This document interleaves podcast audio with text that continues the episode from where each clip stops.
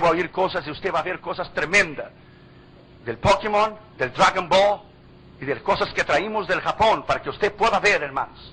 Del engaño, de la mentira, de la capacidad tan grande que el diablo tiene de engañarte a ti y de hacerte creer en una mentira.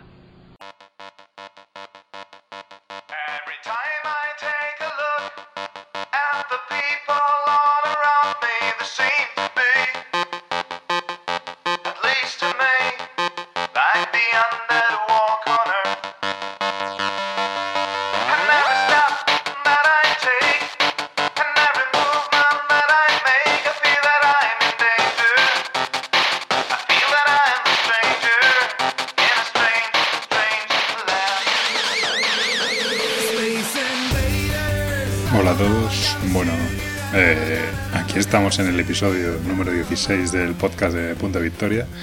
Hace como 5 o 6 meses que no, que no grababa nada. Tengo que pedir disculpas, como siempre, mil excusas. Alguna es verdad. Bueno, me casé, me fui de viaje de novios, estuve tomándome unas, unas piñas coladas a vuestra salud, pero bueno, la verdad es que eso como también es cierto que como para 5 meses como que no, como que no da simplemente falta de motivación, etcétera, pero bueno, ya estamos aquí de vuelta. Como siempre podéis encontrarme en Twitter, en arroba punto victoria, o en el blog, en punto en la BSK, bueno, donde queráis, es fácil encontrarme. Si queréis comentar algo del capítulo tal, pues encantado, bienvenido sea. Creo que tenía algo que rectificar de lo último que dije en algún programa anterior, pero la verdad es que como hace seis meses ya prescrito, así que no me acuerdo. Así que nada, si alguien me lo quiere recordar, eh, pues eso, que me lo recuerde. Y si no, oye, que lo siento. Vale, venga, empezamos.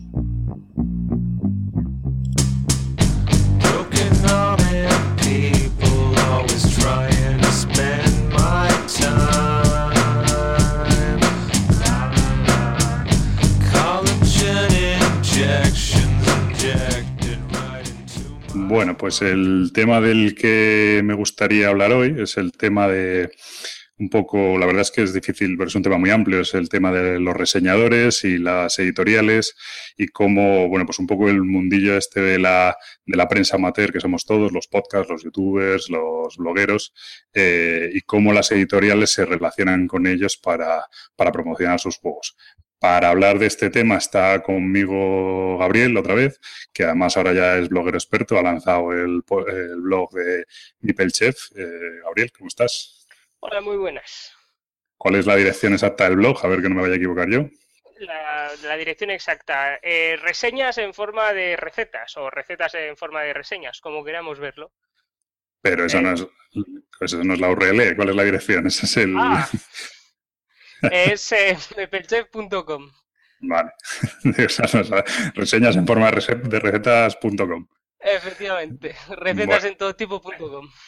Bueno, pues el tema este de los un poco, la verdad es que es un tema que está bastante en alta y en, en alza y me, ha, y me ha venido ahora, me llevo con ganas de hablar del tema bastante tiempo, pero como soy un vago y no grabo podcast, pues bueno, el caso es que he oído varias, varias charlas al respecto en días de juego, en, en el, bueno, con la propia, la propia gente de AP Juegos, también en la base secreta, sobre un poco la relación que tienen las editoriales con los blogueros, los youtubers, etcétera, y, y cómo, bueno, pues cómo creemos que, que podría funcionar mejor eh, este tema, ¿no? Y cómo creemos que las editoriales mm, podrían hacer más para facilitar el trabajo, que al final es un trabajo que, se hace mm, por, amor al arte, ¿no?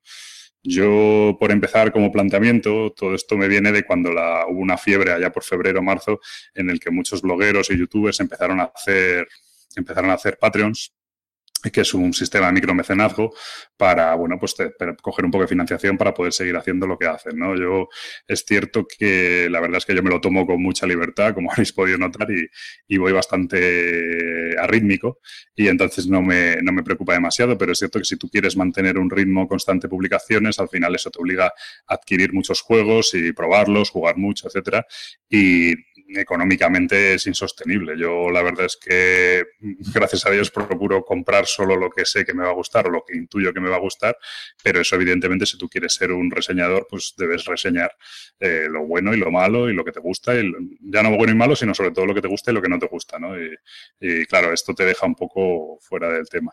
Entonces, bueno, eh, yo no sé por dónde empezar. A mí eh, no se trata, yo creo, de pedir regalos a las editoriales, de pedir dinero a las editoriales para que ayuden a los reseñadores, pero bueno, yo creo que sí que, podrían colaborar un poco más. Tú, ¿cómo lo ves como, como inicio, como introducción? Eh, a ver, eh, sobre todo yo creo que las campañas de Patreon no son tanto, o no creo que sean tanto en el ámbito de pedir o de poder comprarse juegos, pero sí más en, en mejorar la calidad de, de las reseñas y, y del material que pueden aportar, porque muchos de los eh, blogueros también son youtubers en algún aspecto o, hacen podcast, no solo hacen reseñas. Entonces, yo creo que también el mecenazgo de Patreon eh, viene o proviene del material que también se necesita. Aparte, obviamente, de los juegos de mesa, que eh, las editoriales en algunos casos yo creo que sí, sí ayudan. O sea, yo, nosotros ahora con el blog lo, no, no lo notamos ni lo vemos, pero sí por la comunidad de, de Twitter, a lo mejor alguno, no todos, sí que tienen alguna facilidad.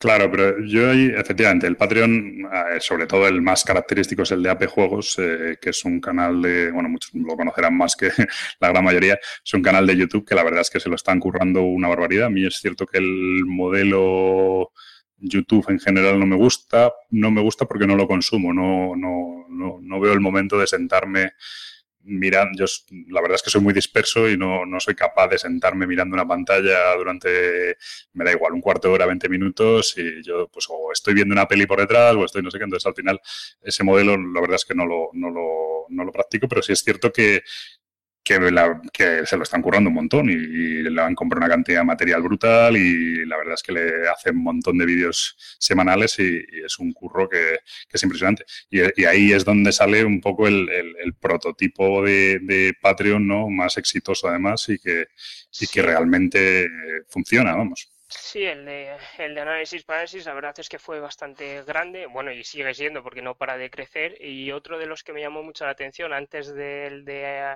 AP fue el de éxito crítico, que también eh, consiguieron un montón de Patreons. eh, fue, yo creo que fue incluso antes que el de análisis parálisis. No, no sé si te suena. Sí, sí, el éxito crítico fue el, vamos, yo el primer, aquí nos columpiaremos seguro, pero el primero que yo vi que me llamó más la atención en el mundillo de los juegos de mesa. Pero es cierto que, aunque está muy bien, creo que fue menos, menos ambicioso. Es decir, creo que lo han hecho, han sacado, ellos además, eh, si no me equivoco, lo hacen no por meses, sino por vídeo que sacan, con lo cual no les obliga a todos los meses a hacer una producción, sino que cuando sacan un vídeo, un vídeo, un vídeo, un vídeo, eh, eh, reciben la aportación de los mecenas, con lo cual si un mes no sacan, pues no pasa nada, ¿no? Sin embargo, el de AP, pues es mensual y claro, la tiene que producir tal. Además, él, sobre todo, se comprometió muchísimo, Sí, puso unas, sí, puso unas metas, eh, la verdad es que espectaculares, de programas en directo, volver con el podcast, eh, eh, bueno, casi formato de televisión, ¿no? Sí, una especie de tabletop eh, que hace Will Wheaton en, en Estados Unidos, yo creo. O, Sí. o eso más o menos tiende a esa, a esa variedad.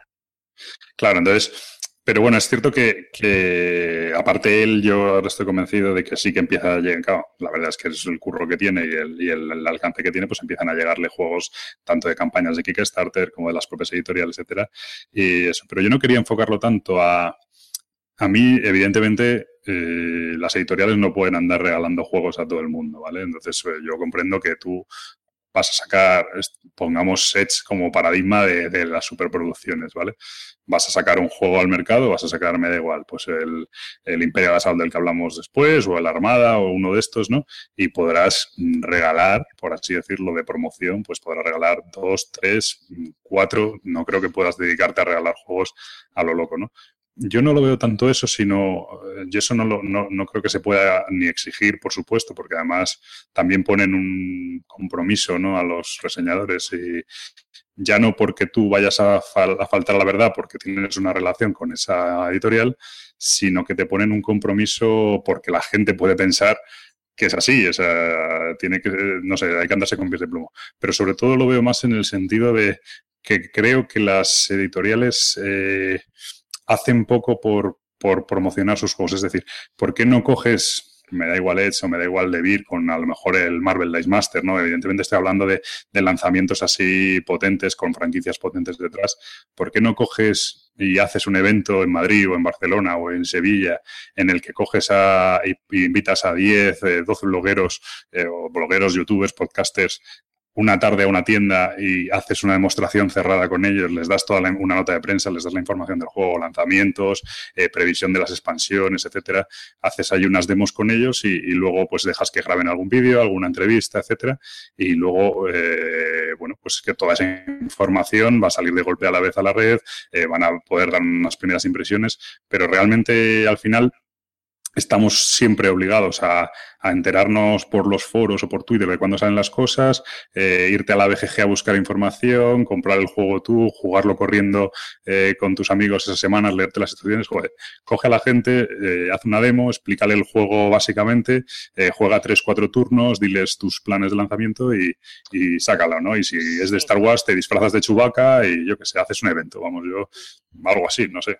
Sí, en ese sentido tienes razón y sobre todo en una cosa que nos, que nos ha llamado mucho la atención también, eh, como inexpertos que somos, es sobre todo eh, que las editoriales no, no, comunican demasiado sobre las fechas de lanzamiento de los juegos. Entonces, tú prevés que un juego va a tener un, un cierto hype o que puede gustar a la gente, una reseña que vayas a hacer de ese juego y nunca tienes las fechas de lanzamiento exactas, nunca sabes si te va a poder coincidir. Es decir, yo me los compro porque me gustan, ¿vale? Por no, no supongo como tú cuando reseñabas en, en, el momento que reseñabas en Punto de Victoria, reseñabas lo que te apetecía.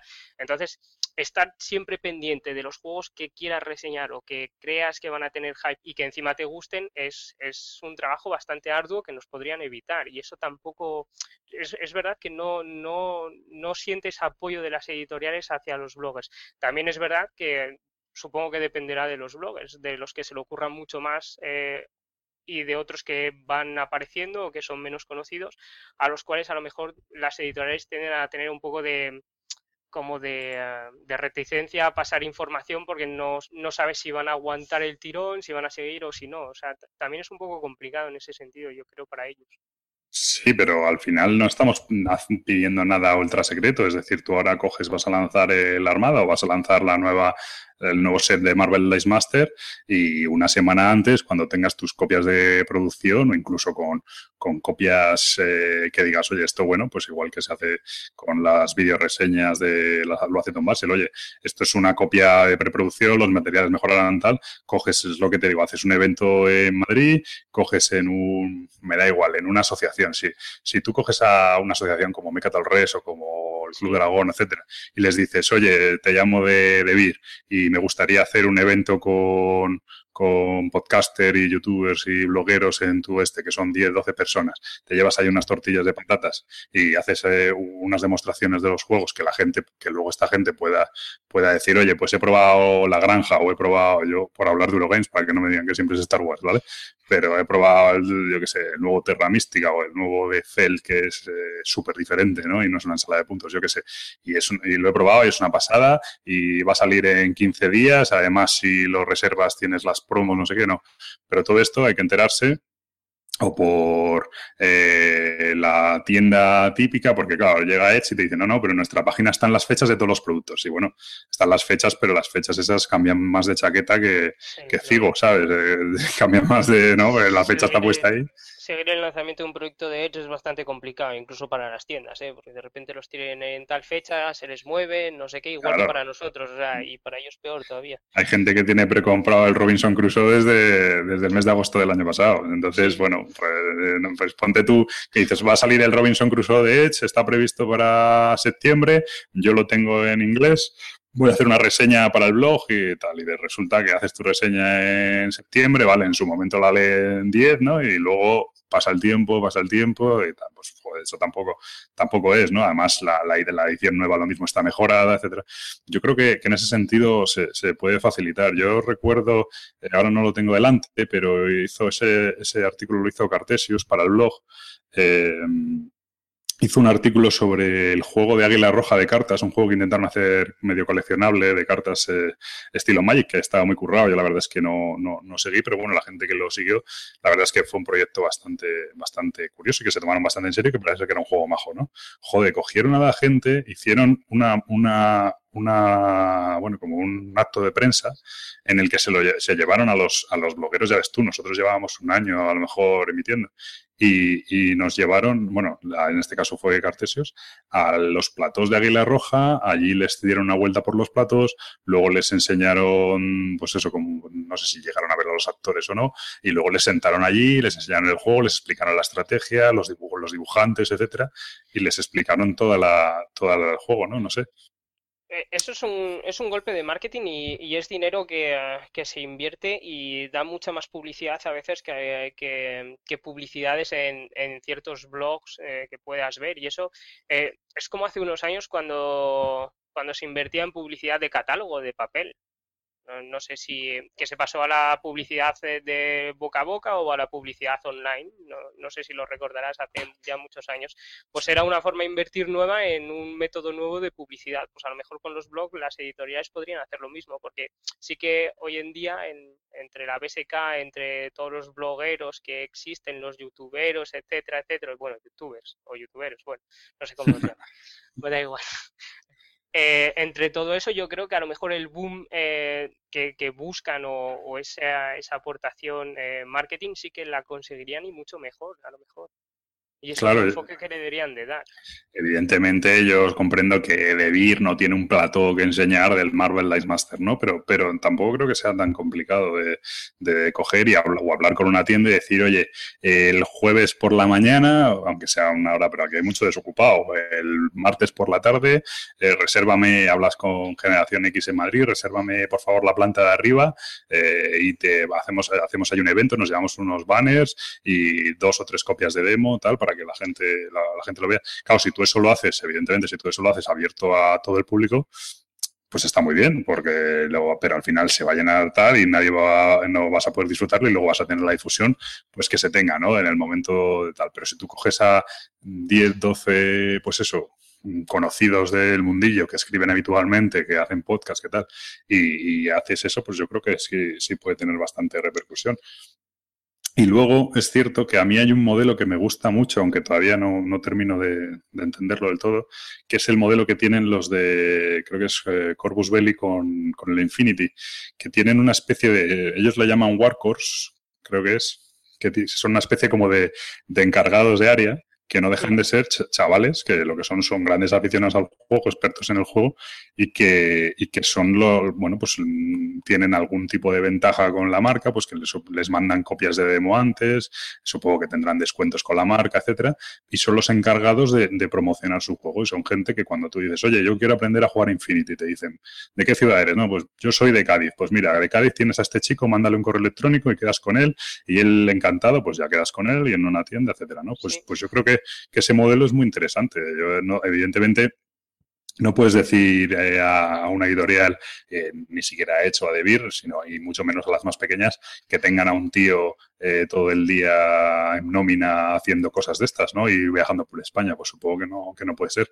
Pero hay gente que está deseando trabajar, bueno, pues trabajar por el hobby y tal, y simplemente con, con que no le cueste dinero eh, y con que tener algún tipo de, de, oye, de ventajilla, de pues un descuento o alguna cosa de estas, está encantada, ¿no? A mí este modelo de, de Infinity me pareció curioso y la verdad es que parece que funciona. Bueno, tienen, tienen eh, de estos por todo el mundo, ¿no? Es una sí. cosa Sí, de hecho, cuando hicimos eh, el evento el año pasado y que trajimos a gente de Infinity, nos, nos pusieron en contacto con uno de los Warcors de, Castilla y León. Y el chico estaba encantado, bueno, coincidió que las fechas no le venían bien, pero el chaval estaba súper encantado de venir y, vamos, y él nos hacía demostraciones de todo lo que enviaran, de se traía su material, etcétera. O sea, son gente que realmente eh, les ves que por el hobby o por eh, la afición que tienen, les, les, les lleva mucho más de, de, lo que les puede dar la marca y no, no es que les den demasiadas cosas, creo. Sí, de hecho, de hecho lo curioso de, ese caso es que, que, tú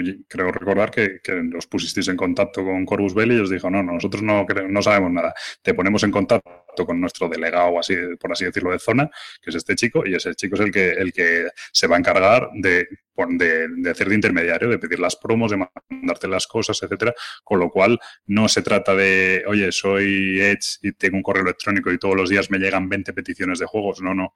Yo tengo una serie de personas de confianza por, la geografía y esas personas son las que se dedican a filtrar un poco qué es lo que puede ser interesante o no para la marca, a, bueno, a, pues eso, a que, mi producto sea visible, etcétera. Y, a mí qué me cuesta, pues estoy convencido de que no les pagan un duro. Le costará, pues eso, mandarle las promos, eh, bueno, pues ese tipo de cosas, ¿no? Pero, pero yo lo, lo veo un modelo interesante. Sí, no, no, no es nada malo, de hecho.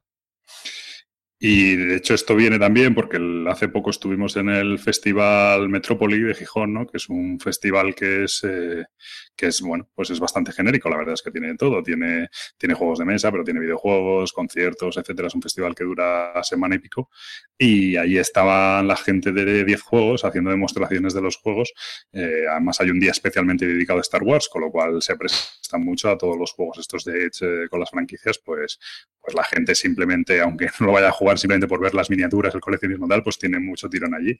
Y yo veía a estos chicos que no daban abasto y que estaban allí, no es por amor al arte, porque están trabajando para su tienda, etcétera. Pero joder, es que creo que esa labor eh, no es que la debería hacer Edge, es que les interesa profundamente a ellos. Evidentemente, si Edge está en Sevilla, no va a venir, no va a venir el encargado de comunicación desde Sevilla a hacer esa, esa historia, pero sí que puede coger y mandar a un, pues oye, tienes un contacto allí, que un tío que es especialista en X-Wing o es especialista en Armada, pues no sé, ponte, habla con él, mándale cuatro cosas, eh, dile que monte el evento, dale tarjetas, dale flyers, dale, no sé, yo por ahí veo un poco la, la historia. Sí, sobre todo porque mmm, durante el evento los, los, chicos de la tienda estuvieron más a, a demostrar esos dos juegos, eh, el Imperial Assault y el Armada, que a otra cosa. O sea, de, se pudieron ocupar del resto lo justo y necesario. Entonces son dos juegos que, sobre todo el Armada, eh, mucho más que el Imperial Assault, atrayeron un montón de gente durante el, el día del domingo, el último día, y estuvieron eh, desde que, desde las 3 de la tarde hasta la hora de cerrar prácticamente eh, enseñando eh, las naves del Imperial Assault, eh, no, del, de la Armada y, y haciendo demostraciones de, del Imperial Assault, bueno, en inglés. Mm. Todavía no, no, ha salido en castellano, pero sí que es verdad que a lo mejor les compensaría mucho más enviar a alguien que esté como más o más, más preparado a demostrar los juegos y no que, no que de 10 juegos no supiera cómo iban, porque obviamente lo saben, pero sí una persona más especializada que te pueda dar más información sobre las fechas de lanzamiento, sobre uh, las tácticas, los torneos, no, los, los, un poco todo. Y sobre todo que pueda estar, porque los chicos de videojuegos están a vender juegos, no están a hacer demostraciones. Están a hacer demostraciones porque venden juegos y porque les gusta, pero, pero, pero no están 100% dedicados a eso, con lo cual la mitad del tiempo pues, se tiene que ir a comer o yo qué sé, esas historias de estas. Y no, no, no es eso. Además, nos ha pasado a nosotros que hemos organizado eventos, es muy típico que la editorial, que es muy de agradecer, ¿no? Pero tú dices, oye, voy a hacer un evento, tal. Bueno, pues te mando cuatro juegos. Y luego los juegos tú realmente, como no tienes, al final tienes una, un número de gente limitado, no puedes, eh, no, no, tienes capacidad de, de, mostrarlos, ¿no? O sea, ¿qué, hago yo con cuatro, eh, pues eso, Tascalar o con cuatro, me da igual, cuatro granjas de estas? Eh, si, como mucho puedo sacar una porque puedo explicarlo, ¿no? Mm, no, organiza un torneo, pero ¿cómo, ¿cómo organizo un torneo si no tengo gente, no tengo medios, ni, es decir, eh, ahí creo que es un poco donde yo creo que las editoriales tendrían que apretar un poco y por eso digo, evidentemente, lo ideal sería, oye, no, yo tengo unos comerciales que son los que lo hacen. Pues esa red no existe, ¿no? Pero, pero por eso veo yo el tener a gente de confianza que pueda promover un poco, un poco el tema. Pero esa red no serían también las propias tiendas, porque también les beneficia la venta de los productos. Es que ahí hay un poco un- se, se pisa un poco los, los dos, los dos roles, ¿no? El de, es decir, sa- sa- sabemos que las tiendas pueden recibir alguna copia de demostración, porque eso se hace y las Sí, sí, tiendas sí. deberían hacer eventos a menudo con los productos que les llegan. De ahí que lo hagan o no, bueno, eso ya es otra cosa. Eh, pero justamente esa labor no es un poco el del que mantiene la tienda, tal y como está el modelo ahora mismo, digo, porque si Sí, metes a un sí. comercial le va a pisar el trabajo del de la tienda, el de la tienda a lo mejor sí, vale, se va a dedicar a vender juegos, pero también está previsto o está predispuesto a, a hacer esa labor. Pero bueno, son cosas diferentes. Es decir, en una ti- evidentemente en una tienda, pues si tú vas a, me da igual, a generación X, pues eh, será el de generación X el que esté allí haciendo sus cosas y, y tal. Pero aparte, para empezar, el de generación X tiene, no solo tiene los juegos de Edge, tiene los juegos de Devir, tiene los juegos de Al, tiene los juegos de importación, etcétera. Entonces no, no puede dedicarse, no, yo es que solo voy a hacer demostraciones del zombicide, porque, pues, bueno, a lo mejor sí, porque le gusta mucho y, y tal, pero, pero bueno, pues no es, no tiene, tiene como mucho de, de que ocuparse. Pero desde luego en un evento, en un, en una convención de estas, el de la tienda está a vender juegos. Pf, hombre, puede hacer alguna demostración, pues porque, pues para llamar, a atraer a la gente y tal, pero, pero no puede ponerse allí a jugar, no lo sé al final dicen, no, es que, es que no tenemos medios para mandar gente, coño, y los de las tiendas sí tienen medios, al final no son medios, es un tío que va y está vendiendo y jugando y demostrando y comiendo y haciendo de todo, pues haciendo encaje de bolillos, ¿no? El otro día ahí en Metrópoli, pues, pues casi se, se comen a, a chico este de videojuegos, pues porque se había ido a comer, había dicho que a las 4 estaba en la armada, eran las 4 y 10, todavía no había venido y, y yo explicando la armada sin tener ni puta idea, ¿sabes? A ver, si tenías unas nociones básicas, no digas ni puta idea que queda muy mal, hombre. Bueno, bueno, no tenía, sí, que las naves son más grandes y se mueven más lento, pero no tenía, no tenía ni idea, no sé. Eh, no sé, yo creo que hay, que hay muchas opciones. No creo, no quiero decir que no lo hagan porque, porque no, porque pasen del tema. Yo creo que no lo hacen por, bueno, pues porque ah, las cosas empiezan de una manera y, y se va haciendo una bola y al final tú tienes una forma de funcionar y tampoco te, te paras y lo piensas y no creo que las editoriales no hagan el esfuerzo de promocionar los juegos, pero creo que con esa misma cantidad de esfuerzo, tanto económico como de personal, creo que se podría conseguir mucho más. O sea, creo que, que se podría conseguir, eh, pues eso, facilitar mucho las cosas a, a, la gente que está deseando hablar de los juegos, de, de tus juegos, ¿no? no sé. Sí, es un poco lo, a lo que decías al principio, que a lo mejor e, ese rol de, no de comercial, sino de, de, de ayuda, sí que lo podrían eh, realizar los bloggers eh, mediante ventajas X o Y, ya simplemente poder probar el juego, poderlo explicar, leerse las instrucciones y poderlo reseñar en su blog para que atraiga eh, pues gente y, eh, y, tenga más visitas, que al fin y al cabo es lo que te satisface, ¿no? Cuando tienes un blog y haces una reseña, que te la lea gente y que, y que la comente, y que la critique y que, y, que tenga actividad. Pues ese rol sí que lo podría hacer algún bloguero, eh, quiero decir.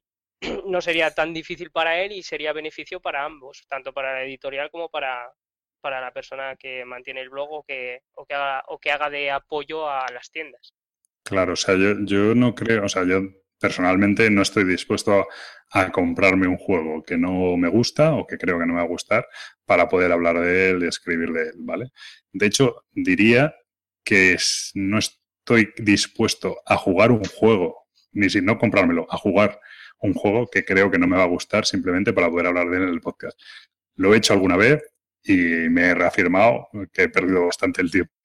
Eh, no juego lo suficiente, ni me sobra el tiempo de esa manera, ni sobre todo soy tan altruista como para jugar a cosas que creo que no me van a gustar simplemente para poder decirle a la gente, oye, pues, ¿qué quiero decir? Que no me vaya a gustar a mí no tiene que, no tiene que ser un juego malo, simplemente que por lo que sea, pues yo sé que si Fel saca un juego, a mí a lo mejor no es que no me guste, pero no me va. El otro día tú me viste jugar a un Marco Polo y ya viste, pues estaba ahí como, pues eso, pensando en todo menos en el Marco Polo, ¿no? Que eh, súper concentrado en la partida, era increíble. Bueno, gané, gané, pero, pero eh, no, no, me apasiona. Entonces, eh, bueno, pues eh, lo, los, los, juegos, este caso lo jugué porque la gente estaba muy, muy hipeada, como una novedad. Yo sabía que a mí eh, no me lo iba a acabar comprando porque no es el tipo de juego que tal. No quiere decir que sea malo, pero, pero a mí el hecho de, bueno, pues es que prefiero jugar a otra cosa, es que prefiero echarme mi enésimo Imperial Assault o, o un skirmish en el, en el Sentinel Tactics o un bank de dados, ¿sabes? No, pero por- porque a mí me gusta y yo lo que quiero es disfrutar. Y de paso, tengo un podcast, eh, pues eso, que cada seis meses, ¿no? Pues, pues ya está. Pero no, no sé. Entonces, em, Pero eso casi No sé. es, es otro tema, casi todavía aparte, que es eh, un poco cómo funcionan los blogueros, ¿no? Y los YouTube- youtubers. eh, de decir, pues como está en, en el hype total, me voy a comprar este juego, aunque no me gusta, lo voy a reseñar y voy a decir que es una maravilla. Bueno, no, yo no creo. Bueno, no sé. Eso cuando, cuando empieza la gente sí que es cierto que, que cuesta un poco decir "Oh, esto no tal, esto no funciona, o, no- o sobre todo no me gusta, o le veo tal defecto. Pero yo creo que la gente es bastante honrada. Lo que- además, lo que pasa es que la gente es honrada con lo que, o sea, yo sé que, por ejemplo, Imisud, pues si es un Eurogame y tal y no sé qué, o mueve cubos, pues por ahí les va a gustar. Pero como sé de qué pie cojean, pues cuando leo su opinión, eh, Claro, yo tengo que calibrarla, ¿sabes? Simplemente. Y, y cuando Efectivamente, alguien. ya tomas tú lo que quieres de esa, de esa apreciación, es decir, sabes que si es un Eurogame que les vaya a gustar, tú como eh, persona que le gustan los temáticos vas a coger lo que te guste de esa reseña, pero por, por eso lees también a ciertos blogs y a otros no, o, o tienes más afinidad con eh, las opiniones de ciertas personas. Eso es, yo por ejemplo, una de las de los que sigo más es el, porque, bueno, porque me gusta el formato, cuando voy a comprarme un juego, estoy ya ahí en la recta final, sí que me suelo ver la, la, la videoreseña de Tom Basel. ¿Por qué? Pues porque dura 20 minutos, siempre la misma estructura, va muy rápido, tal, te puede saltar además la parte en la que tira los componentes, no sé qué, un poco explica el juego, tal. Y, y- ¿y qué pasa? Tom Basel, pues yo sé que el estilo de juegos que le gustan, que son temáticos, que no sean demasiado hipercomplejos, etcétera, y luego, sobre todo, pues que si el tío dice que el juego está bien, uf, es que es malillo. Si dice que es malo, entonces es que ni te acerques con un palo, ¿no? Eh, porque este sí que puntúa siempre de, de 8 para arriba, ¿no? Entonces, eh, bueno, pues eso tú ya tienes que conocer a quién lees, ¿no? Pero por eso digo, pero pues, por no cambiar de tema, el tema de, de los, de los blogueros, a mí se me hace joder, se me hace muy jodido que alguien tenga que comprarse un juego que piensa que no le gusta para escribir en un blog o en un YouTube o tal. Es decir, hombre, si tienes un Patreon como el de Análisis Parálisis y tal, pues evidentemente ahí ya pues tienes un compromiso de alguna manera económico, tal, y tienes un- una contrapartida, joder, simplemente por el ego de que te lean. A mí me parece, sobre todo ya no jugarlo, porque no, lo juego pierdo una hora, bueno, o pero gastarte la pasta en una cosa así, macho, yo, es que eso no lo veo, ¿no? ¿no? No es que no lo veo por ningún lado.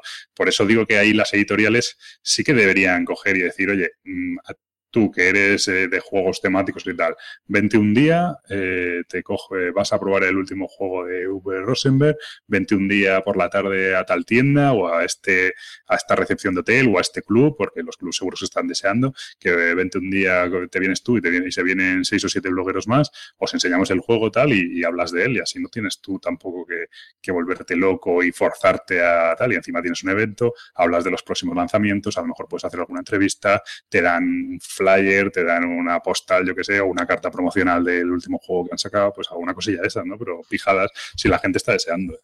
Sí, no, no, la verdad es que es, lo que decíamos, creo que es recurrente eh, en el sentido de que sería una manera eh, más de aportar un, golpe en marketing a los juegos y, ganarían bastante más eh, bueno, esa es mi opinión, ¿no? Yo creo que sí que ganarían más las, editoriales haciendo, ha- haciendo eso, eventos para, para blogueros. Eso sería, mira, sería una, una cosa para hacer, eventos para blogueros.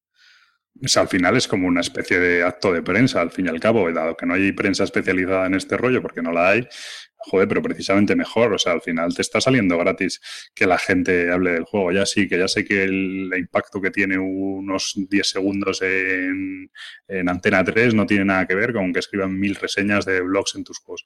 Pero bueno, yo creo que sí van teniendo impacto. O sea, yo veo que cuando alguien escribe un post en la BSK sobre, joder, yo me acuerdo del Race Fórmula 90, de repente empezaron a venderse yo. Pues yo, sin contar eh, locuras y tal, yo creo que hubo- en un pedido que hubo por ahí, yo creo que se vendieron como 100 Race Fórmula 90 en, un solo pedido, ¿no? Que se hizo un pedido a Inglaterra eh, por, solo porque una persona había hecho un, un, una reseña poniéndolo muy bien. Y hace poco Clint Barton al Marco Polo y de repente ha habido la fiebre en el Marco Polo en, en España, todo el mundo con el Marco Polo, etcétera. O sea, creo que empieza, evidentemente no te va a solucionar el año, ni siquiera te va a solucionar el mes, pero creo que empieza a haber ahí un cierto tirón, etcétera, ¿no? Y ahora hablaremos del Imperial Assault, es un juego de 100, de 100 eurazos y yo lo voy a poner por las nubes. Quiero decir, al final, bueno, pues. Claro, porque también gente... hay que ver el impacto de tus tweets sobre el Imperial Assault, sobre cuántos van a vender gracias a ti, ¿no? Porque... No, no será, será gracias a ellos y gracias a Star Wars, pero, pero, pero, pero sí que es cierto.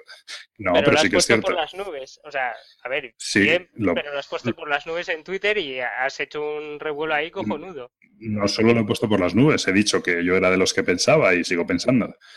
No, bueno, no hay que cambiar de pensamiento. Pensaba que era, que era muy caro, ahora pienso que es mucho dinero, que no es lo mismo. Eh, pero mm, yo incluso no me lo hubiera comprado, me lo regalaste tú por, bueno, por mi boda, etcétera. Eh, joder, no lo hubiera, o sea, yo probablemente, seguro que a lo mejor habría, al final habría caído, pero habría sido muy reticente. Y, y- y el haberlo probado, el haberlo podido jugar en inglés, etcétera, y pues me ha hecho cambiar bastante de opinión. Bueno, pues, pues no sé la influencia que tendrá lo que podrán vender más porque yo hable o hable el otro o el de AP Juegos esté ahora haciendo, pues supongo que tendrá algo de influencia, ¿no? Entonces, bueno, pues eh, evidentemente no me van a regalar a mí un Imperial Assault para que haga un podcast dentro de, siete meses, pero joder, pues eh, coge lo que te digo, habla con Generación X y organiza allí alguna historia, coges a 5 o 6 y que, y que se pueda hablar del tema y luego, o ni siquiera, evidentemente, no vas a mandar a alguien desde, si eres, pues es desde Sevilla, no vas a mandar a alguien, pues joder, búscate, cógete en Madrid, que es una ciudad grande, cuatro o cinco personas de confianza que puedan ir rotando tus juegos, tal. Manda copias de demostración, pero no para que se las queden, sino que vayan rotando. Oye, te mando esta copia, la tienes una semana y luego tú se la, la dejas en tal sitio que la va a ir a recoger fulanito.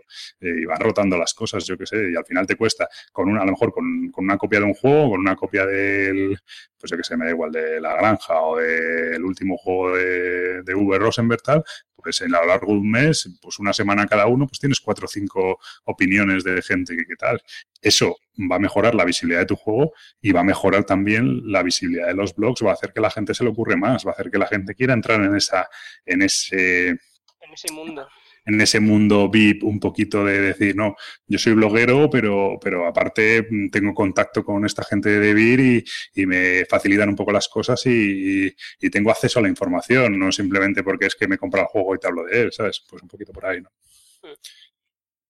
Bueno, mm, no sé si quieres decir algo más, creo que nos estamos pasando un poquillo de- del tiempo que habíamos dicho.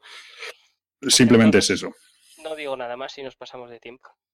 Nada, yo simplemente decir eso, ¿no? Que, creo que, los juegos, pues no es simplemente publicar en tu Twitter o en tu Facebook que vas a lanzar el juego la semana que viene, eh, que un community manager no es simplemente, eh, pues eso, retuitear cosas y tal, y que creo que hay que intentar, pues eso.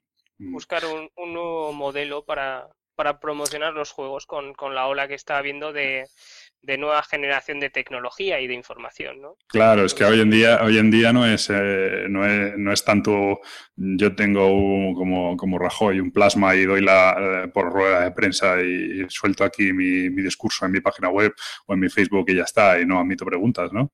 Yo creo que ahí tiene que haber un poquito más de interacción. Y repito que no creo que sea tanto que no, que no hacen el esfuerzo, sino como que el, es- que el esfuerzo creo que está un pelín mal orientado, ¿no? Yo creo que va un poco por ahí, pero bueno. En fin, eh, yo creo que por aquí lo dejamos y vamos con lo divertido que son los juegos. Eh, y como decíamos antes, pues la intención es hablar de, como no, ya me han llamado pesado varias veces por Twitter, eh, del Star Wars Imperial Assault. En principio, bueno, es un juego de FFG, que lo ha editado en diciembre de 2014, ¿vale? Y ahora, justo esta semana, creo que concretamente pasado mañana, lo lanza Edge en español aquí en España, ¿vale? El autor, aquí tengo apuntado, si no me equivoco, Justin, joder, macho, Justin Kepainen, Cory Konixia y Jonathan Jing, ¿vale? Eh, de 2 a 5 jugadores, duración 90 minutos. Eh, bueno, y yo ya he dicho varias veces que para mí es el mejor juego 2015, el mejor Ameritrash de 2015, mejor Eurogame de 2015, mejor abstracto, mejor accesorio de juego de mesa, etcétera. Sí. Todo para mí. Que tiene la- que ganar el Spirits de las Yares, eh, todo, No, ¿no? bueno, lo del Spiel des Jahres, eso es una reflexión aparte. Evidentemente no lo tiene que ganar ni lo va a ganar en la vida.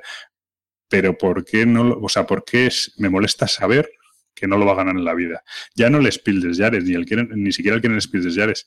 Te diría que ni el juego del año en España. O sea, me, me molesta saber, saber de antemano. No, no, qui- que, no quiero que decir no que sea puede ganarlo. que no puede ganarlo. O sea, me dice, no, es que el juego del año, joder, ¿y por qué el juego del año no puede ser? Ya, y ya no voy a tanto a, no, es que tiene que ser sencillo, tal. Creo que tiene, evidentemente, estos, estos premios tienen esa orientación y me parece muy bien, pero creo que va más con el género. Creo que, que, que el género directamente está, está totalmente Está- fuera de, de- de- de posibilidades, ¿no? Entonces, Está bueno, del lado oscuro de la fuerza. No, Sí. no, no está bien orientado el juego para poder ganar algún premio de esos, ¿eh? No. claro, incluso, no sé, bueno, a ver si veremos los premios de la BGG, etcétera, no sé, pero... Hombre, es- eso sí que puede tener bastante más suerte, de- o no, suerte no, pero sí que tiene más probabilidad de ganarlo que, que cualquier Mm. otro público. No lo sé, está claro que sí, que las mecánicas, bueno, ahora hablaremos del tema y tal, de que al final son dados, etcétera, pero parece como que tiene ahí cierto desprecio, no, no lo sé, pero bueno, en fin. Eh, hablando un poco en serio, este, la verdad es que este es el año total de Star Wars, eh, juegos de rol, está el, X-Wing, está el Armada, el juego de cartas, hasta creo que De Beer va a sacar, no sé si lo saca De Beer, no estoy seguro, un Carcassonne Star Wars, sé que va a salir el Carcassonne Star Wars, no sé si lo saca De Beer eh, creo que además que la gente lo ha probado y dice que está muy bien, etcétera. Eh, bueno, y este Imperial Assault sale un poco de toda esa fiebre del Star Wars y básicamente se trata de una reimplementación del sistema de Destin. Tú que eres eh, más experto en Destin, pues cuenta un poco la- las diferencias. Bueno, el Destin es el típico Dungeon Crawler, estilo Hero Quest, en el que hay un- un Overlord, bueno, un señor de la mazmorra y va sacando monstruos, etcétera. Y, y, es- y, bueno, vi- vive, o sea, el Destin bebe un poco de aquel Hero Quest, eh, sacaron un Destin 2.0 mucho más depurado y ahora han sacado un este Star Wars que podría llamarse un Destin 2.5, básicamente, ¿no? Bueno, es un Destiny muy mejorado en ciertos aspectos y con otra temática. Eh, diferencias hay, hay un porrón de ellas. Bueno, tampoco tantas, joder, ¿no? No sé. bueno. Hombre, hombre, la tirada de dados que no tengas una X, por ejemplo, eh, ya es una bastante gorda.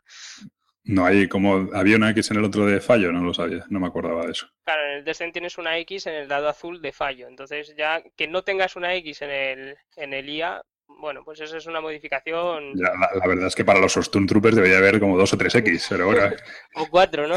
Y Vale, se disparan sí. a ellos mismos. sí. Eh, después, eh, otra de las modificaciones bastante importantes es la de la línea de visión. Eh, Sí, la, la famosa línea de visión, que en el Sí. Destin sigue siendo bastante ambigua y aquí la han reducido y la han mejorado mucho. O sea, eso Sí. que el- la esquina del atacante tiene que llegar a dos esquinas del defensor es una regla para evitar ciertos conflictos que había. y, aún así los hay, ¿eh? En alguna situación se da un poquito tal. De todas formas, te tengo que decir que estás en modo Ameritraser bastante hardcore. Es decir, esto la mayoría de la gente, este tipo de diferencias que ves tú, creo que no las aprecian tanto, pero, pero vale, Bueno. o sea, acepto. Vale, otra de las diferencias, no, no hay una clase de, de, de curandero, no hay curanderos. en- Pero qué mi- vamos a ver, vamos a ver, Gabriel. ¿Qué mierda de diferencias me estás ¿Cómo- diciendo? ¿Cómo Vamos a que ver. qué mierdas? O sea, No, vamos a ver. Yo te, yo No. te he dado pie, yo te he dado pie como experto y efectivamente eres tan experto que te, que te estás pasando. Vamos a ver. Vale, la, dif- bueno. la- la diferencia principal es que es la del los, tur- movimiento, los turnos. los sí. turnos son alternos. Esa es la principal diferencia. Hombre, no, pues Pues así me parece gorda, es decir, para explicarnos, en el, Des- en el Destin, eh, bueno, siempre es lo típico de- del que no, el que juega contra todos sus amigos, ¿no? Y se siente machacado. Eh, el malo, eh, bueno, primero los héroes mueven todas su, hacen todas sus movidas, pues mueve el mago, el guerrero, el no sé qué, hacen todas sus historias, machacan al malo y entonces le toca al malo. El malo hace to- mueve a todos sus monstruos y se acaba el turno, saca más, ¿no? Saca más monstruos, etcétera, y vuelven a empezar, vuelven a mover los héroes enteros y luego vuelven a mover los monstruos. Creo que es así, ¿no?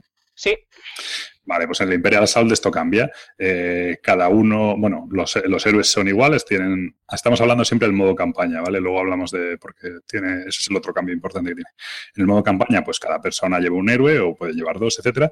Y entonces se activa un héroe, siempre en el orden que ellos quieran, activan un héroe y le toca al malo. En, en este caso, el malo tiene una serie de cartas de activación que representan a una figura o a un grupo de figuras.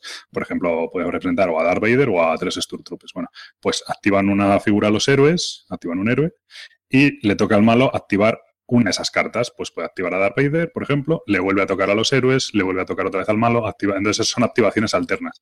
Esto hace, primero, eh, desde el punto de vista de sensaciones, creo que es mucho más tenso. Es decir, no, no haces tu turno y tienes un rato allí mientras los otros discuten. Es como dos, como dos grupos jugando a juegos diferentes. Eh, creo que esto yo creo personalmente que lo hace más tenso. Y luego desde el punto, de- desde el punto de vista del juego también lo hace muy táctico, ¿vale? El hecho de voy a esperar a activar a este al final, voy a intentar que mueva a Chewbacca antes de- para que se me meta en el tiro de, de mi ATST, bueno, un poco esta historia, ¿no? Yo creo que lo hace bastante más táctico. Muchísimo más táctico. En el Destin eh, no se juega con tanta estrategia porque, como lo has dicho, como, como primero se activan los héroes, tienen que intentar hacer una estrategia de grupo. Aquí puede ser una estrategia de grupo, pero más focalizada a turnos. Es decir, eh, lo que acabas, justamente lo que acabas de- de dar como ejemplo, ¿no? Voy a intentar que un personaje se me intercale en la línea de visión para que no me puedan atacar. Eso en el Destin no lo puedes predecir, no es predecible porque se activan unos y se activa otro. Entonces le da una complejidad táctica muchísimo más grande y creo que es una de las cosas que ha gustado mucho. Yo, es sorprendente, la verdad, eh, que el Destin mm, fuera de esa manera. La verdad es que o sea, a mí me parece una evolución totalmente lógica. No tiene mucho sentido. Primero, por, lo- por los dos motivos. El juego creo que pierde en profundidad. En el caso del Assault gana en profundidad, ¿no? Pero sobre todo también creo que la, la inmersión dentro del juego, el entre, claro, el entreturno en el Imperial Assault no existe. Es decir, eh, quizá entre los héroes un poco más, pero como está todo entrelazado, pues intenta, eh, los héroes están más atentos, ¿no? Pero, pero el, el- el malo está jugando todo el rato, intercambiando con los héroes golpes, ¿no? Y, y creo que, que gana mucho en ese sentido. Sí, bueno, también porque el Descent a lo mejor se puede jugar de una manera estratégica de bloqueo para que los héroes no pasen por ciertos eh, lugares, eh, que eh, eso en, en el IA sí lo puedes hacer, y, es más un- una especie de bloqueo que se realiza en el mapa. En- eh, al fin y al cabo, en el Descent estás siempre corriendo a, a contracorriente del malo para realizar el objetivo, y por lo que he podido observar de- del Imperial Assault, es mm, menos, eh, tienes que correr menos hacia el objetivo y sin jugarlo mucho más eh, de manera táctica eh, para Ujú. ganar. Estás pensando en el modo escaramuza, en el modo campaña es, eh, cambia, ¿eh? en el modo campaña vas, vas muy pelado, pero bueno, es, es diferente, no, no, no sé, bueno. Eh, ahora hablando, mire, ya hemos sacado un poco el tema, el otro cambio para mí fundamental que tiene, que no es un cambio, sino un añadido, es que el problema que tienen estos juegos, sobre todo con campaña, eh, que en donde lo divertido es jugar la campaña, podrías jugar una misión suelta, pero bueno, pues al final pierde mucha gracia, ¿no? Y tiene una preparación muy grande para luego jugarse una misión suelta. Es jugar es un modo, un modo campaña, enlazar varias misiones. ¿Qué ocurre? Que cuando tú juegas con una sola persona, eh, esa persona, eh, claro, el juego está pensado para que por lo menos juegue el malo contra, digamos, mínimo tres héroes, cuatro héroes. Jugar con dos héroes es muy, es muy, bueno, pues está muy descompensado, ¿no? Entonces, claro, una persona controlando tres héroes o cuatro héroes, pues se vuelve loca, todas las cartas, etcétera. Ese problema lo tiene el Destin y lo tiene el Imperial Assault en modo campaña. En modo campaña uno contra uno, pues la verdad es que es bastante aparatoso, ¿no? Sin embargo, en este caso incluyen una cosa que es el llamado modo escaramuza, el modo skirmish, que básicamente son eh, no llegan a ser misiones. Yo, a mí me recuerda, no sé por qué, la gente cuando lo digo me mira muy raro porque debo ser el único que le recuerda, pero me recuerda un poco a un Counter-Strike en el que tú tienes como una misión muy corta en el que hacer un objetivo y tienes dos grupos, un equipo de a lo mejor cinco miniaturas, seis miniaturas. eh, bueno, pues eso, al final es como los juegos estos de, bandas, como el Morheim, el, el mismo Infinity, etcétera, en el que tú tienes, eh, te haces tu lista de ejército a 40 puntos, las, las figuras tienen un valor de puntos se juega con unas reglas muy parecidas, alguna cambia, pues no puedes curarte, etcétera, no puedes atacar dos veces. Y básicamente, pues hay distintas cartas de objetivo, eh, o sea, distintos tipos de misiones que te hacen el escenario y aparte te dicen el objetivo. Pues hay una que es una especie de rey de la colina, ¿no? El que esté dentro de esta habitación, controlando esta habitación al final del turno, gana 10 puntos. El que esté, bueno, pues es, a 40 puntos y los puntos se ganan cumpliendo el objetivo del escenario o matando miniaturas del contrario. Eh, básicamente es eso. Este es el modo que más, bueno, que has jugado tú y la verdad es que es muy divertido. Es, es eh, aparte de divertido, súper, o sea, aparte, sí, aparte de divertido, súper adictivo. O sea, es, eh, es una manera de poder jugar eh, al Imperial Assault sin tener que realizar una campaña y ser un lastre porque quieres jugar a dos y tienes que llevar varios héroes. eh, es, eso es un coñazo, tanto en el Descent como en el Imperial Assault. Y lo han resuelto de una manera muy guay y además añadiendo esa competitividad. Que, que hace completamente diferente al juego. O sea, no es lo mismo, yo creo que no debe ser lo mismo jugar la campaña, porque no he tenido todavía ocasión de jugarla, que jugar el modo skirmish. O sea, te da una partida muy rápida, con las mismas sensaciones, entre comillas, y te deja muy buen sabor de boca. Sí, no tiene, no tiene nada que ver. La campaña, pues al final te plantea una misión muy temática, porque además, yo creo no sé si se parece, si se parece al Destin. Eh, la misión, pues eh, empieza de una manera, pero te pone al, al, que es el malo en ese momento, pues en el cuadernillo le pone cuando se abra tal puerta ocurre esto, pues sale Darth Vader, o cuando se abra, o cuando se desactive la consola, eh, vienen refuerzos, o cuando tal, ¿no? Eh, y aparte los héroes pues van teniendo su equipo, van mejorando en estadísticas. Una cosa interesante que yo no sé si tiene el Descent, no lo recuerdo porque bueno, ese lo jugué contigo y, tú te encargabas. Eh, el malo aquí tiene un, una clase, igual que los héroes, ¿vale? Tienen unas cartas de clase y el malo también No. va evolucionando y va consiguiendo experiencia, va- ¿sabes? Vas cogiendo puntos de experiencia y vas invirtiendo. Por ejemplo, puede ser, eh, ahora es que no me acuerdo cuáles son las clases, hay una que es, eh, pues eso, eh, Stormtrooper, hay otro que es eh, liderazgo, hay otros que algo así, ¿no? Entonces tú tienes una clase bueno, pues que son el típico taquito de cartas pequeñas, de, serán 10, 12 cartas, que tienen unos costes de puntos de experiencia y que te van dando habilidades según vas gastando puntos de experiencia, ¿no? Pues eh, Es- lo, lo tiene, pero de manera diferente. No, no, no tiene esa especialización de clases. La, la va obteniendo, o, o eso decían, que la iba a obtener en las siguientes, en siguientes expansiones, pero no, no tiene esa especialización como la tiene el del Imperial Assault. Eso es muy interesante porque, porque el, el- malo va con... O sea, una cosa que ocurre en estos juegos es que cuando acaba la partida, pues los héroes se ponen ahí a evolucionarse, a gastarse sus puntos, tal. Y aquí el, el- malo, el imperial, también tiene que hacer lo mismo. Entonces es bastante... Y aparte te vas guardando sorpresas. Luego tienes unos puntos de influencia, que te compras una serie de cartas de evento, que las puedes jugar en algún momento durante fu- futuras partidas y de juega esta carta para poder sacar una miniatura pagando menos coste, etcétera, ¿no? Entonces eso es, es bastante... Por eso te digo, eh, ese es el planteamiento del modo campaña y no tiene nada que ver con el modo escaramuza. En el modo escaramuza realmente es totalmente, o sea, aquí no, no es un malo contra unos buenos, sino porque en el modo campaña además eh, vas sacando oleadas, eh, continuamente vas sacando enemigos, ahora cuento un poco cómo va esa historia. Entonces, eh, bueno, pues eh, la sensación que tendrían los héroes es que tienen a lo mejor seis turnos para hacerlo, porque realmente nunca van a parar de salir enemigos, porque el malo va consiguiendo una serie de puntos de amenaza cada turno y con esos puntos de amenaza puedes sacar nuevas miniaturas o reforzar las que ya tiene. tal.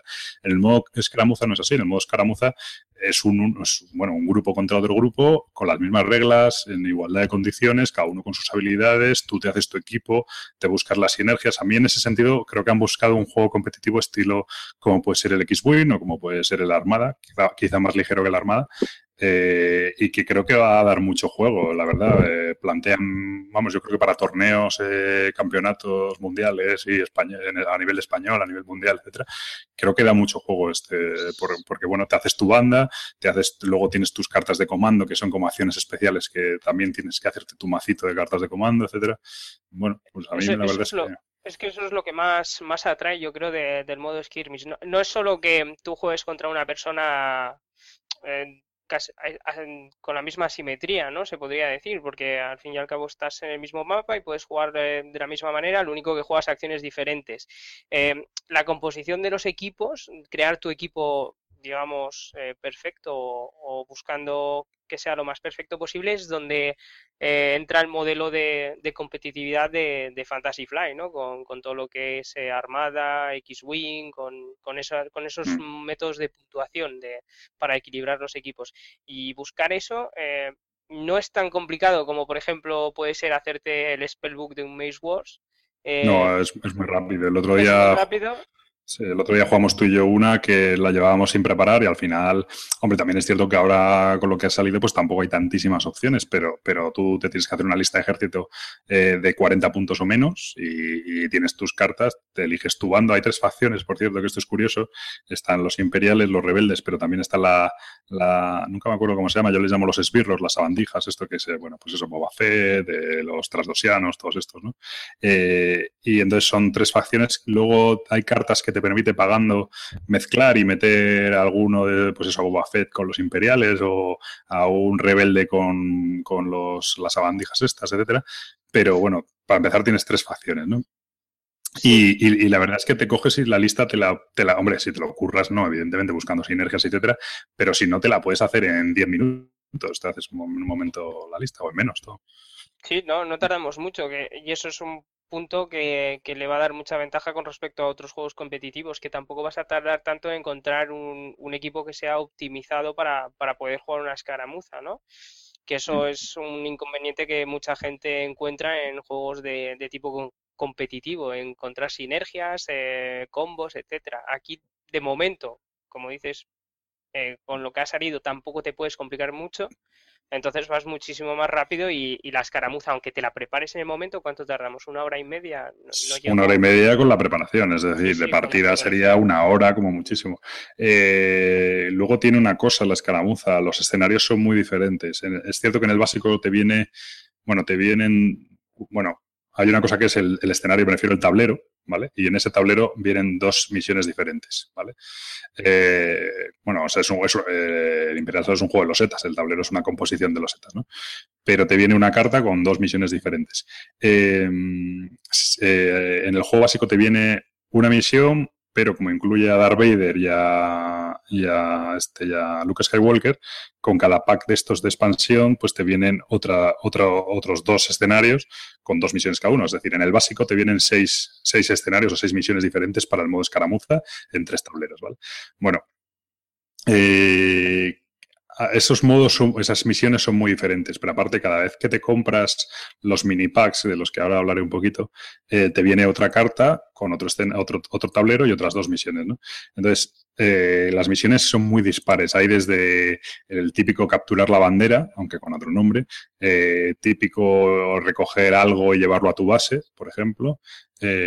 Hay otros que son simplemente, bueno, pues más machacar. Hay uno que leí el otro día que es muy interesante en el que hay una especie de láser que va moviéndose hacia arriba en el tablero. Entonces, eh, básicamente todo lo que quede del láser hacia abajo es eliminado al final del turno, ¿vale?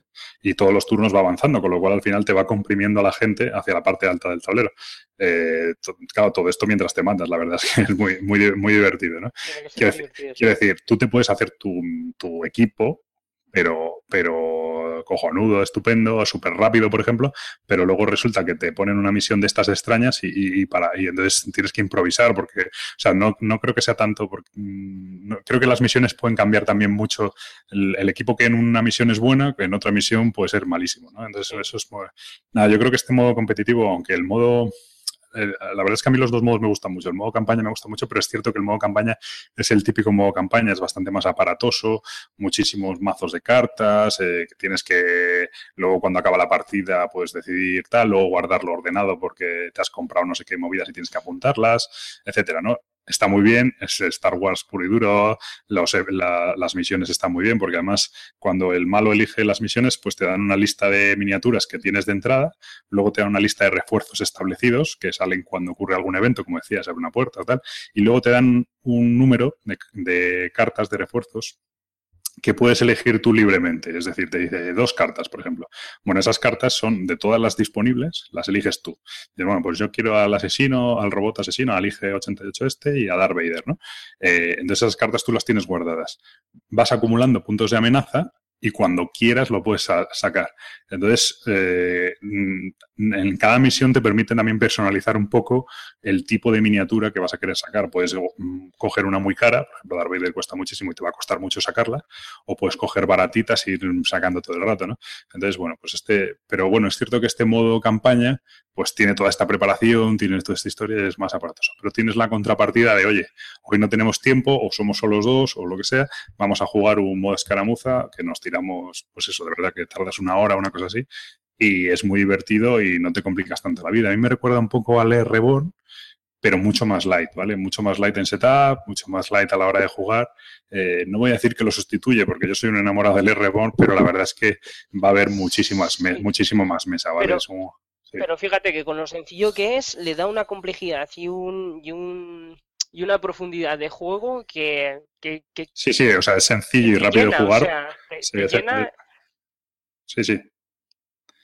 Dale, dale. Bueno, digo que es sencillo y rápido de jugar, eh, pero realmente luego es, un juego, o sea, estás jugando, no estás tirando dados y moviendo como en la oca. Realmente tiene tensión, tiene, puedes hacer tácticas, puedes eh, engañar, oye, voy a ir por aquí, pero de repente cambias y te vas por el otro pasillo y le pillas por la espalda. Eh, resulta que este tío tiene una habilidad que le permite tal, o, o, bueno, muy importante, las cartas de comando que son ocultas, de repente te permite hacer una acción extra que el otro no prevía, eh, o, o puntuar cuatro puntos más porque has matado una miniatura y son los cuatro puntos que te van a dar la victoria final. Bueno, pues la verdad es que no, no, o sea, va a ser un modo competitivo, yo creo que va a tener mucho, mucho juego, me va a gustar mucho. sí. Bueno, y vamos avanzando. El tema de la, este juego, ¿qué tiene? Pues tiene que cuesta de PvP 100 euros, ¿vale? Es cierto que yo decía, esto es carísimo, es una locura. Encima luego eh, te vienen algunas miniaturas, eh, algunos personajes, te viene la carta, pero no te viene la miniatura. Y además, son, curiosamente, no son personajes así como genéricos. Resulta que justo Han Solo, Chewbacca, ¿no? Bueno, pues, la, lo- pues eso, la política esta de que te lo vas a querer comprar por, por completismo, etcétera. Eh, ¿Qué tengo que decir de esto? El juego cuesta 100 euros, es cierto que es una pasta, pero hay que decir que yo creo que es bastante más completo de lo que yo pensaba. O sea, yo no voy a decir que me parece barato porque es una locura, no me parece barato. Mm, si fuera por componentes, te podría decir que es caro. Pero es cierto que por contenido, no por componentes, sino por contenido, eh, solo en el modo campaña creo que te vienen como casi 30 misiones diferentes, ¿vale? El modo escaramuza te vienen muchas posibilidades porque te vienen muchas miniaturas y las miniaturas que no te vienen, por lo menos te viene la carta para que podrías jugar o con la ficha o con algún tipo de miniatura o con otra miniatura simplemente representándola. Eh, te vienen en el modo escaramuza, te vienen también seis misiones diferentes, eh, te vienen bastantes cartas de comando, aunque quizá aquí flaquea un poco más.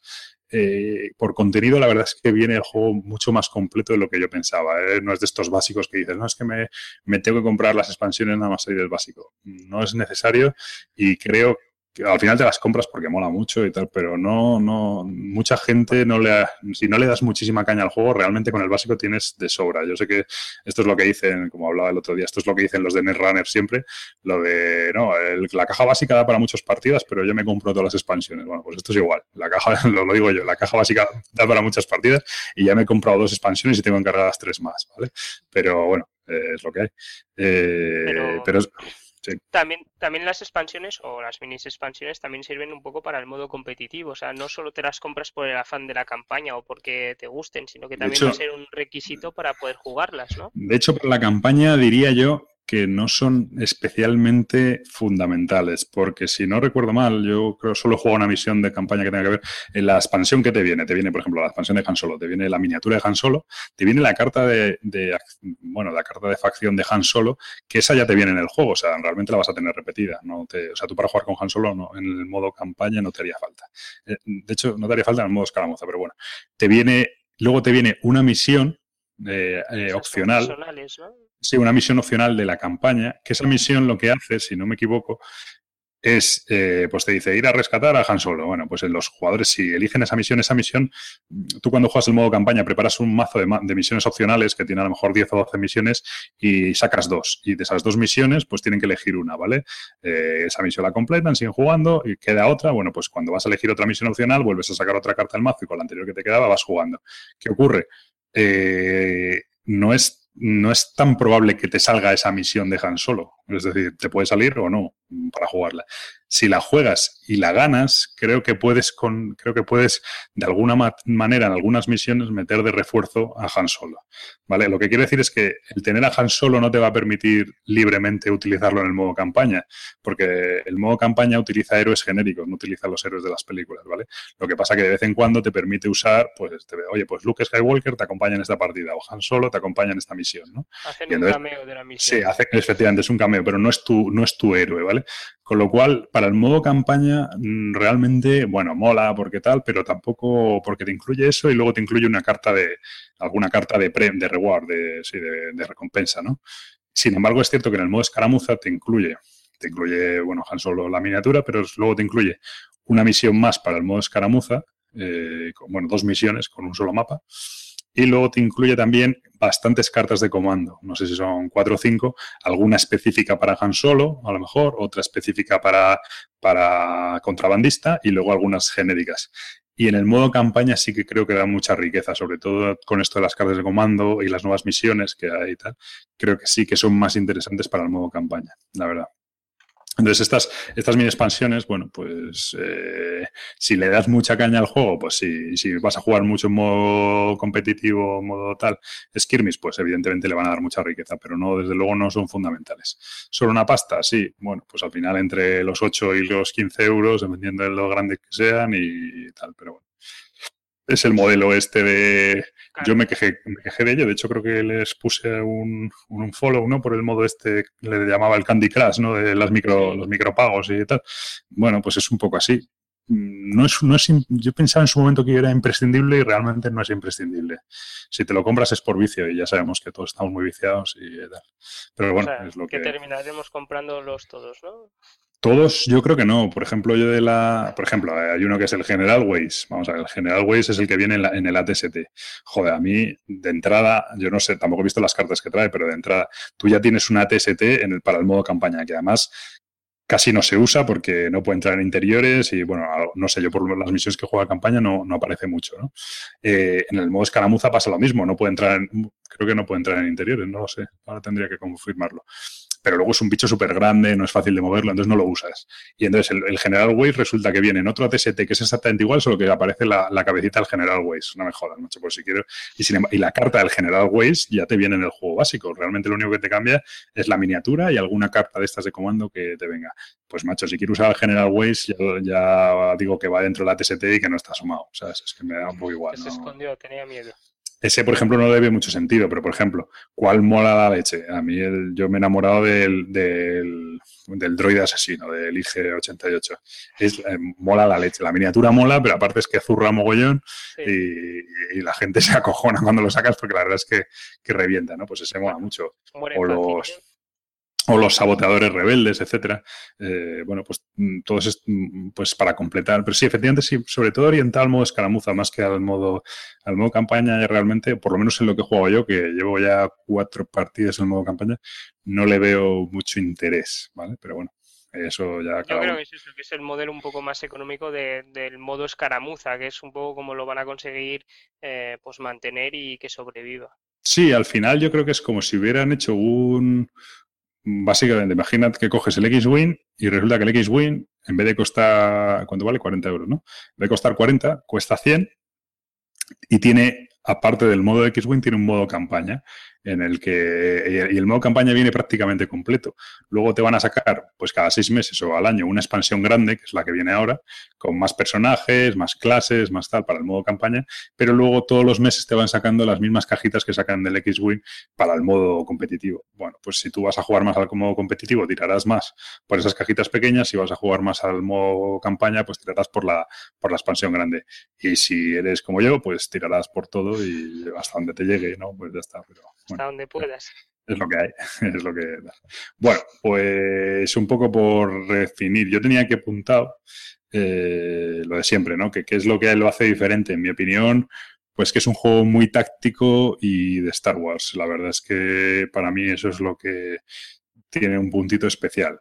La verdad que sí, a mí es que yo tengo, yo jugué mucho al Counter-Strike y me recuerda tanto a esas partidas de Counter-Strike que te posicionas en las esquinas, etcétera, ¿no? Me, me, me, me recuerda a eso. ¿no? ¿Tú qué le, qué le ves así como titular? Como titular, eh, pues el, el- sobre todo el modo esquir, eh, bueno, escaramuza, perdón, que es lo que más me atrae de- del juego. O sea, yo por, por la campaña no lo compraría. De hecho, si lo, si me lo compro es eh, únicamente casi por el modo competitivo, porque eh, es una manera de, de poder jugar a dos de una manera tan rápida, sin complicarme, sin meterme a ver si llevas X héroes, si no llevas, es te, te da esa facilidad de decir, me apetece jugar un juego táctico en un universo, pues eh, este sería de, de Star Wars, ¿en, en qué? ¿En una hora? Pues dices, Sí. perfecto.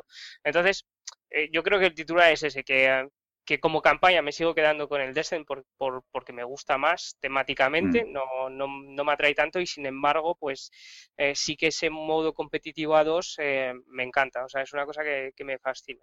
El, Mm. el modo a dos para mí es lo mejor que tiene.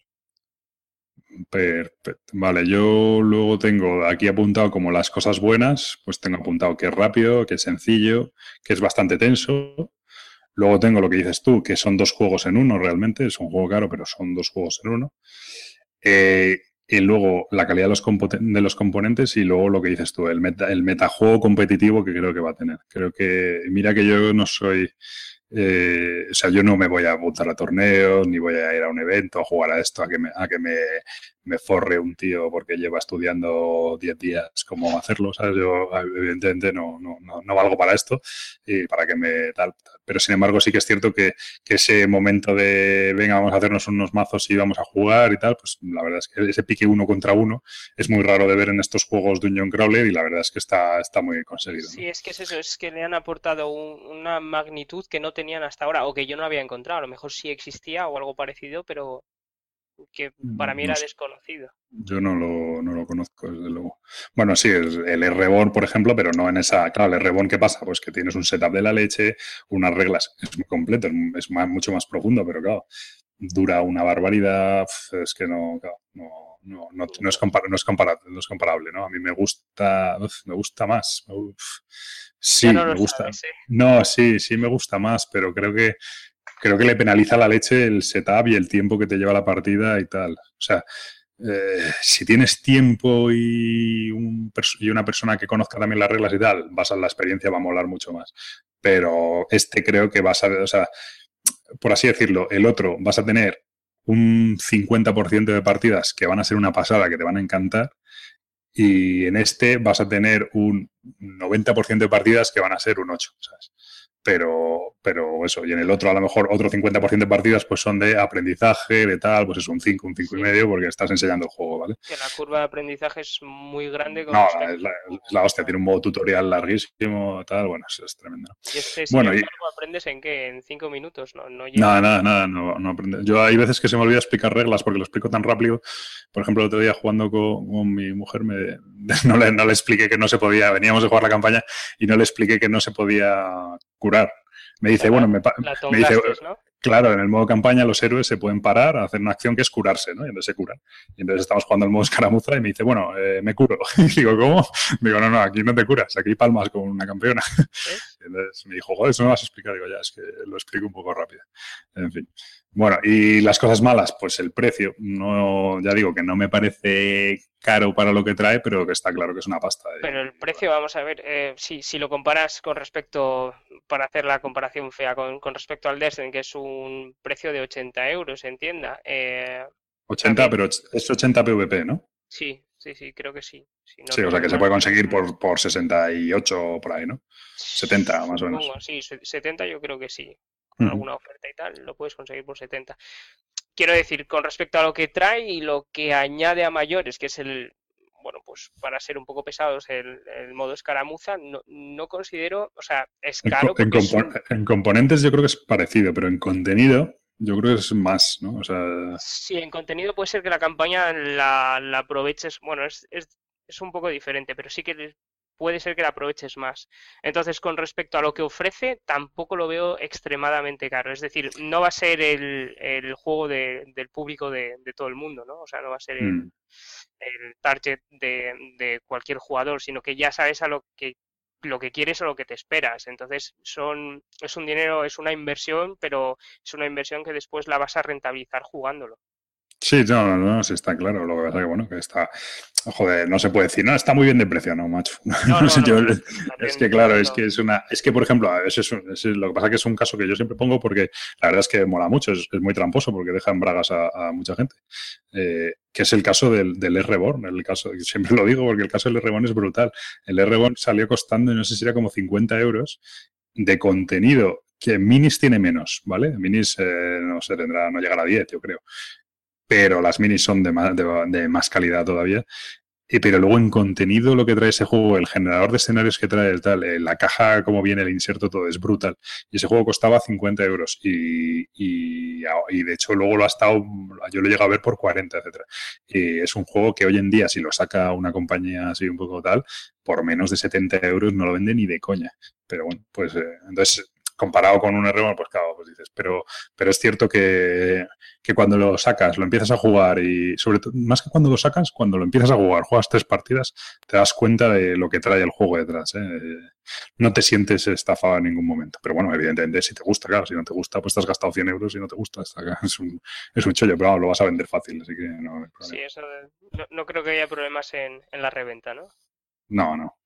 Luego, cosas malas, aparte del precio, el setup, para mí, el setup de las losetas, de cuál loseta va en el escenario y tal, pues lleva un poquito de tiempo. Y el setup del modo campaña, pues lleva un poquito más de tiempo. Estos Sí. juegos ya se sabe que es un poco, un poco Y el, coñazo.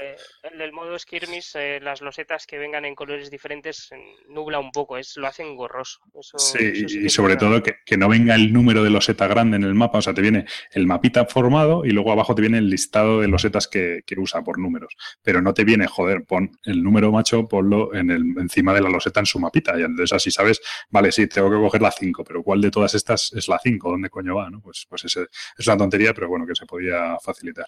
Hombre, eso eh, tienes que descifrar el mapa. Sí, efectivamente. Eh, luego lo de las fichas de cartón eh, para los para algunos personajes, pues eso, para Han Solo, para Chewbacca, tal. Eh, yo qué sé, está feo. ¿sabes? O sea, es que se- es que es un detalle feo porque te da, canta, canta, que te lo- es que canta. Si dijeras, no, es que no viene, bueno, pues no viene. ¿sabes? Metes ahí morralla y luego lo sacas aparte. No, no, pero es que Han Solo sí viene, pero viene con una fichita de cartón. No me, no me jodas.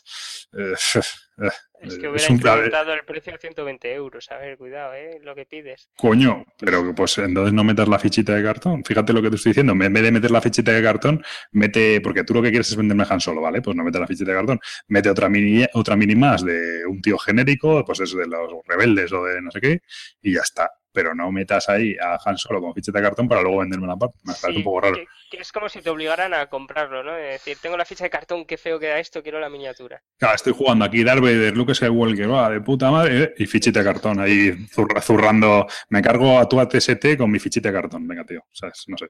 Un poco, no, no lo veo. Es como, es como si estás jugando al Warhammer de, el normal de miniaturas y de repente te viene un tío con su ejército de tazos de este, del Discwar, ¿sabes? Pues no, ¿sabes?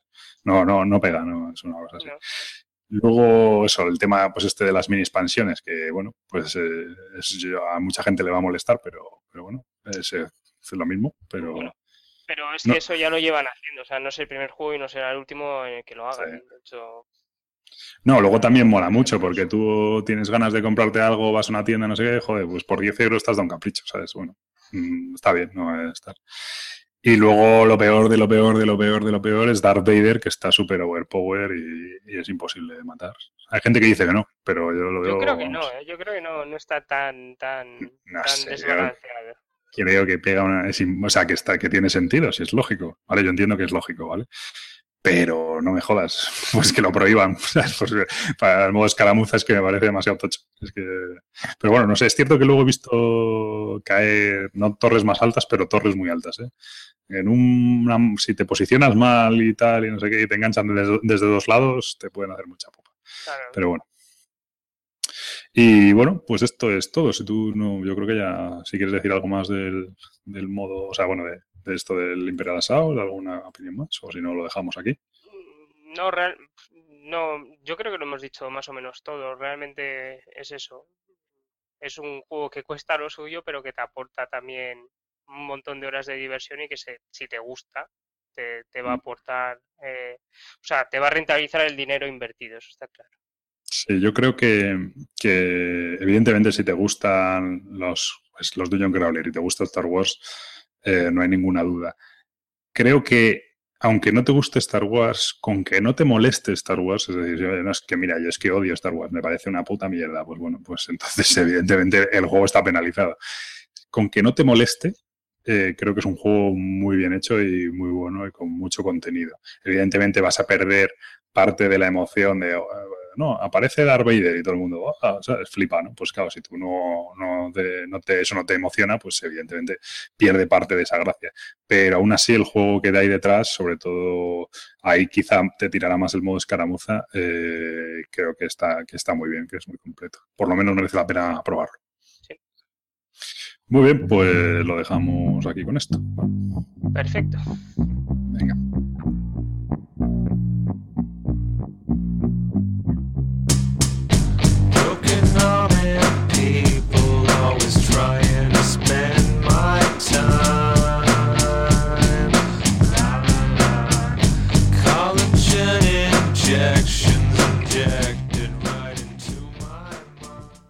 Bueno, pues hasta aquí el programa de hoy. Lamento que desgraciadamente a Gabriel se le oye un pelín bajo y con mi voz eh, esta chunga grave que tengo, pues, pues la verdad es que le, le tapo un poco y no soy capaz de, de nivelarlo, ¿no? Entonces, bueno, espero que, que por lo menos sea audible y a ver si para la próxima lo compruebo antes un poco mejor y, consigo mejor los niveles. Eh, se supone que debería dar el follow y el unfollow, no lo tengo muy preparado, así que lo voy a improvisar. El unfollow me lo voy a dar a mí porque la verdad que un desastre de todo lo, lo que he tardado en hacer este episodio y lo que tardo en grabar, a ver si, si mejoro para el episodio 17. Y el follow, pues la verdad es que ni idea, se lo vamos a dar a, se lo vamos a dar a Vlada Chivatil porque hoy han salido un poco las mejoras que tiene intención de hacer en el, en el, la nueva versión del Zero DH. Y oye, suena muy bien. Y la verdad es que, que un tío que tenga, tiene un juego ahí en el número 2 o el número 3 de la BGG a, a tope.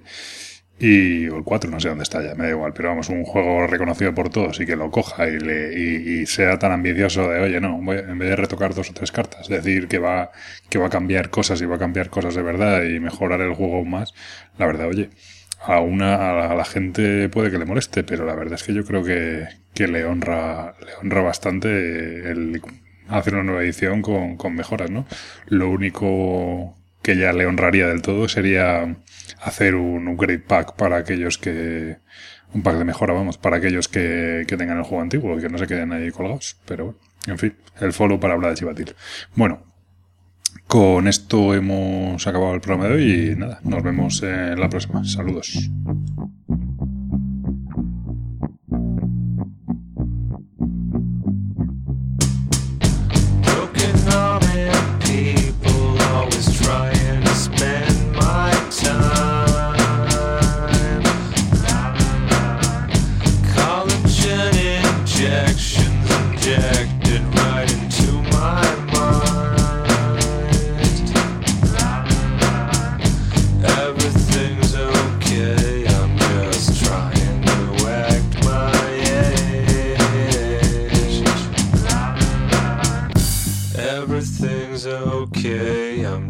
Trying to act my age.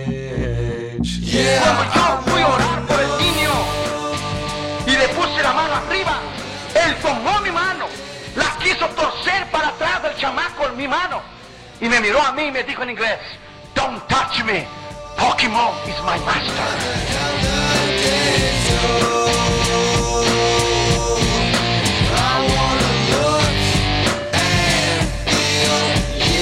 stronger.